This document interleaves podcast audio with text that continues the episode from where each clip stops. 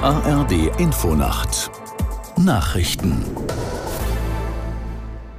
um 23.29 Uhr mit Ronald Lessig. Bei der Parlamentswahl in Polen liegt die Regierungspartei PiS laut einer Nachwahlbefragung zwar vorn, verfehlt aber die absolute Mehrheit der Sitze. Deshalb gilt die liberale Opposition als eigentliche Gewinnerin dieser Wahl.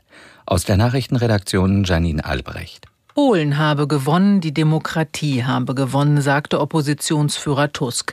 Das Wahlergebnis bedeutet das Ende der Herrschaft der PiS, die seit 2015 das Land regiert. Denn die liberal-konservative Bürgerkoalition um Donald Tusk, der Dritte Weg und die Linke bekommen laut dieser ersten Prognose 248 Sitze im Parlament. Die rechtsnationale PiS kommt nur auf 200 Sitze. Für eine absolute Mehrheit sind 231 Sitze nötig. Das amtliche Endergebnis wird für Dienstag erwartet.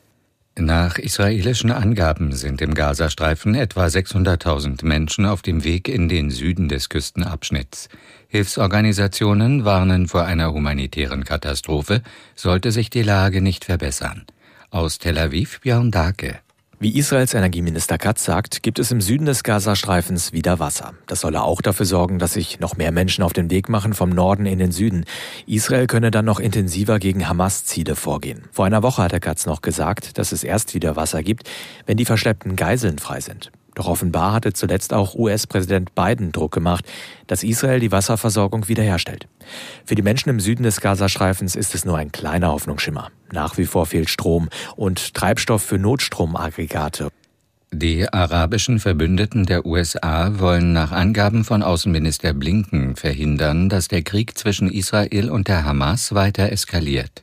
Blinken sagte in der ägyptischen Hauptstadt Kairo, jedem Land, das er besucht habe, herrsche Entschlossenheit vor, dafür zu sorgen, dass sich der Konflikt nicht ausweite. Niemand sollte anderswo Öl ins Feuer gießen. Der US-Außenminister will morgen wieder nach Israel reisen.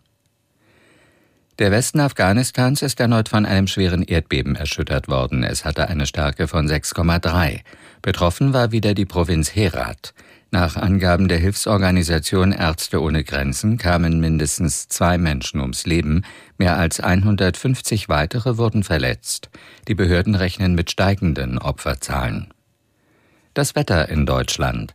An den Alpen und Küsten einige Schauer und Gewitter, dazwischen oft trocken, plus 10 bis minus 3 Grad.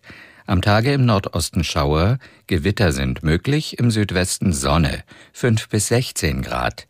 Die weiteren Aussichten am Dienstag im Norden und Süden Schauer 6 bis 16 Grad, am Mittwoch im Norden und Osten freundlich, im Südwesten Regenwolken 7 bis 17 Grad. Das waren die Nachrichten.